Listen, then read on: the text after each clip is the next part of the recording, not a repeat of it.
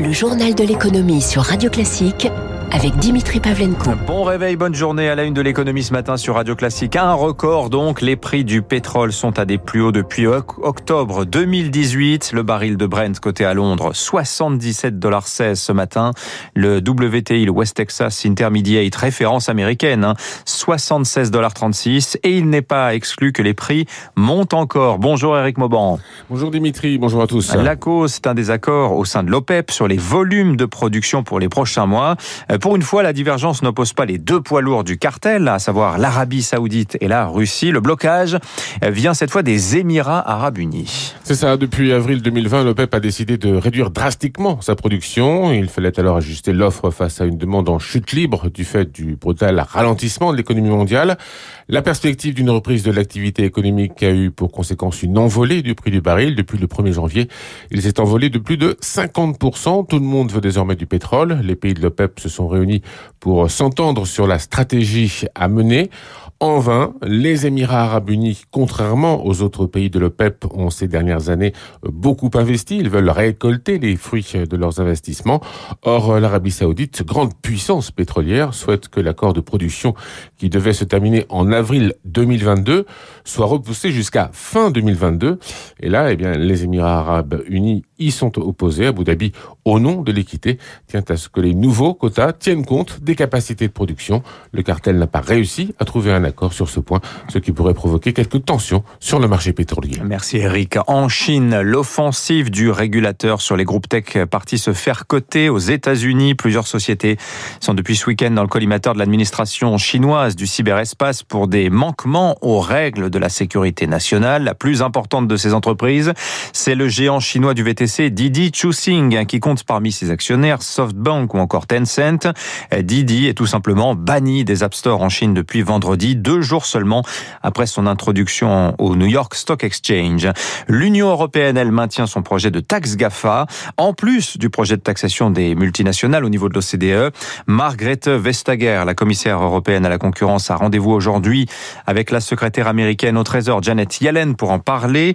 La Commission européenne pourrait présenter son projet de taxe numérique d'ici le 20 juillet. Elle concernerait cette taxe GAFA de l'UE bien plus de sociétés hein, que l'accord de l'OCDE. En France, et si chacun donnait quelques heures de son temps chaque mois pour euh, aider un jeune à trouver sa voie dans la vie, 100 chefs d'entreprise se sont engagés ce week-end dans une tribune publiée par le journal du dimanche à promouvoir leur mentorat. Un jeune, un mentor. Parmi les signataires, on trouve les patrons de Sanofi France, de Carrefour, Lactalis, AXA, L'Oréal, Boulanger, SNCF ou Capgemini et j'en passe. Eric Cuoche. La première fois que Pétard entend parler de mentorat, c'était il y a quatre ans, lors d'une présentation de l'Institut Télémac dans son collège de Seine-Saint-Denis. Il est en troisième, saisit la main tendue et fait la rencontre d'Elodie qui travaille dans les ressources humaines. On faisait des visites régulièrement au musée, au cinéma, au théâtre. C'est pas quelque chose que je fais habituellement, c'est ce qui m'a plu. Ça m'a un petit peu permis de connaître Paris, de m'ouvrir un petit peu à la culture. Ce que retient le jeune homme de sa mentor, Elodie, ce sont les conseils sur le travail, le savoir-être en entreprise, mais surtout le difficile apprentissage de la confiance en soi, les limites qu'il s'était auto-fixées jusqu'à intégrer Henri IV. On se dit qu'on vient de Saint-Denis, on n'a quasiment aucune chance d'être intégré dans un bon lycée comme ça. On m'a poussé de tous les côtés pour me dire que j'en avais la capacité. Finalement, j'ai cédé. Je me suis dit pourquoi est-ce que j'aurais pas mes chances? Du prestigieux lycée, il en sortira avec son bac cette année. C'est contre cette autocensure trop souvent répandue dans les milieux populaires que se bat Éric Delannoy, chef d'entreprise. Il accompagne chaque année une cinquantaine de jeunes. Objectif donner leur chance à des profils atypiques. En sortant des stéréotypes, on arrive à accéder à la richesse que peuvent avoir ces jeunes-là, qui n'ont pas forcément les bonnes études, qui n'en ont pas moins des talents dont on se prive souvent, faire en sorte qu'ils trouvent les moyens de trouver leur place. Un mouvement soutenu par le gouvernement qui espère passer de 30 000 jeunes mentorés à 100 000 à la fin de l'année, 200 000 l'année prochaine. Dans le secteur aérien, à présent, le pire de la crise est-il passé? En tout cas, chez Airbus, les cadences remontent en flèche. L'avionneur prévoit de produire plus que jamais. D'ici peu, il vise 45 à 320 par mois pour le dernier trimestre de cette année et surtout 64 par mois en 2023. Ce sera peut-être même 75 d'ici 4 ans. En amont, la chaîne de sous-traitants du bassin toulousain se prépare après des mois très éprouvants. Émilie Vallès. Cette montée en puissance chez Airbus nous redonne le sourire, explique Serge Dumas, PDG de Gilis Aéro, qui fabrique des fixations et des vis pour l'aéronautique, même s'il y a encore un peu d'attentisme. Aujourd'hui, on ne fait pas revenir les équipes tant que les commandes concrètement ne sont pas sur le carnet de commandes. On lance encore pas les séries en production parce qu'on ne sait pas quelles références seront demandées. Le retour à la normale n'est donc pas pour demain, mais d'ores et déjà, il faut de la trésorerie pour acheter les matières premières nécessaires à la relance. Un vrai défi après une année compliquée. Thierry Ormirande est le PDG d'Aéro Protect spécialisé dans le traitement de surface et la peinture des avions. On a contracté un prêt garanti par l'État. On va se trouver maintenant confronté dans d'autres problématiques qui vont être le début de ce remboursement de ces prêts et en même temps mobiliser la trésorerie pour acheter la matière première. Ça nous plonge dans d'autres difficultés. Autre problématique, la main d'œuvre car ces sous-traitants sortent fragilisés de la crise avec près de 5000 emplois perdus rien qu'en Haute-Garonne.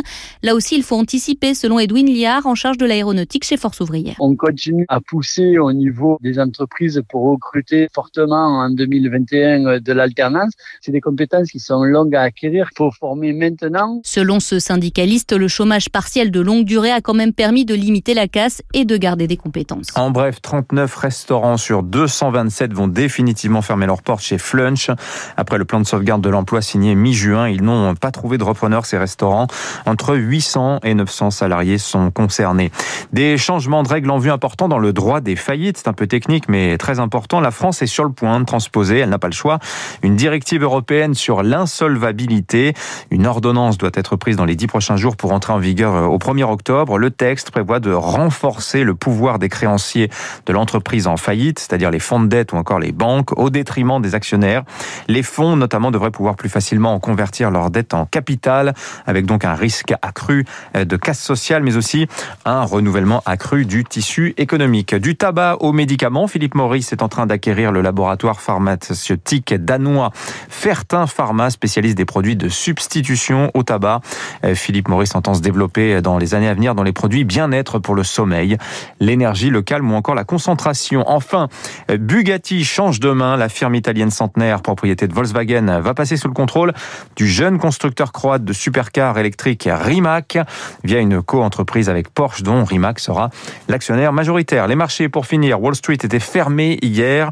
Séance très calme en conséquence à la Bourse de Paris hier qui a terminé en progression de 0,22%, 6567 points dans un volume d'échange assez peu nourri.